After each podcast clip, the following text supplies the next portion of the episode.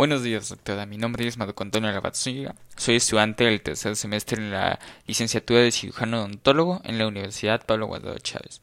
El día de hoy yo le voy a exponer acerca de la articulación temporomandibular o bien, por sus siglas, la ATM. Se le denomina así al área en que la mandíbula se articula con el hueso temporal del cráneo. Es muy increíble lo compleja que es esta articulación, ya que no solo permite el movimiento en bisagra en un plano, sino que también permite el movimiento de deslizamiento y por esto mismo se le ha considerado una articulación gínglimo-altrorial. La ATM se clasifica como una articulación compuesta, ya que tiene la presencia de tres huesos. En este caso estaríamos hablando del cóndilo de la mandíbula y la fosa mandibular del hueso temporal. En medio de estos dos tendríamos a lo que es el disco articular.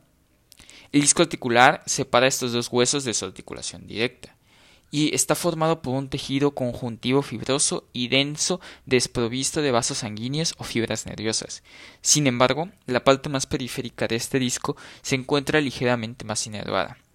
Por otro lado, el disco articular está unido por detrás a una región del tejido conjuntivo laxo muy vascularizado y muy inervado. A este tejido se le conoce como tejido retroiscal. Por la parte de arriba está limitada por la lámina retroiscal superior, la cual está formada por fibras elásticas. De igual manera, en el margen inferior de los tejidos retroiscales encontramos la lámina retroiscal, la cual está formada fundamentalmente por fibras de colágeno. La articulación está dividida en dos cavidades, la cavidad superior y la cavidad inferior.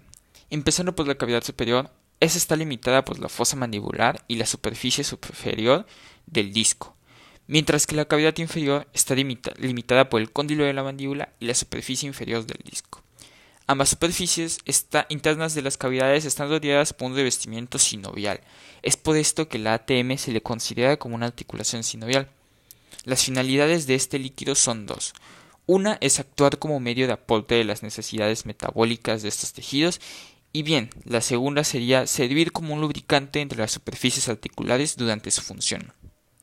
El líquido sinovial lubrica las superficies articulares mediante dos mecanismos. El primero se le denomina como lubricación límite, y este se produce cuando la articulación se mueve y el líquido sinovial es impulsado de una zona de la cavidad a otra. El segundo mecanismo se le llama como lubricación exudativa. Este consta que bajo la acción de fuerzas de compresión se libera una pequeña cantidad de líquido sinovial, el cual actúa como lubricante entre los tejidos articulares, impidiendo así que estos se peguen. Es muy importante, pero en serio muy importante conocer la biomecánica del ATM, ya que esta es una articulación muy compleja, como ya mencioné. Su estructura y su función puede dividirse en dos sistemas distintos. El primero de estos es el cóndilo disco. Se le denomina así ya que está formado por el cóndilo de la mandíbula y el disco articular, los cuales constituyen el sistema articular responsable del movimiento de rotación de la ATM. El segundo sistema está formado por el complejo cóndilo disco. Esta actúa con la, con la superficie de la fosa mandibular y así se produce el movimiento libre de deslizamiento entre estas superficies en la cavidad superior. A estos movimientos se producen cuando la mandíbula se desplaza hacia adelante y se le denomina como traslación.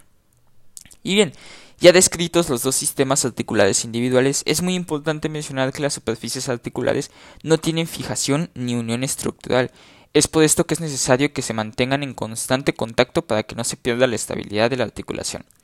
Gracias a los músculos que están en constante actividad, ésta se mantiene con estabilidad. De igual manera es muy importante mencionar que cuando la boca está cerrada, la tracción elástica sobre el disco es mínima o incluso nula. Por otro lado, cuando la boca está abierta, la lámina retroiscal superior se desciende cada vez más y crea fuerzas de tracción más fuertes sobre el disco articular.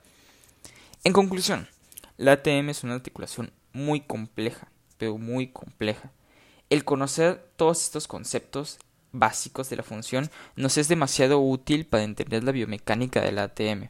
De igual manera, es muy importante conocer cuáles son sus estructuras, cómo están organizadas y cuál es su funcionamiento individual para así poder comprender aquellos trastornos o bien anomalías que puedan padecer los pacientes que acuden a nuestro consultorio y así poder dar una correcta valoración y tratamiento. Y bien, doctora, eso sería todo por mí. Muchas gracias.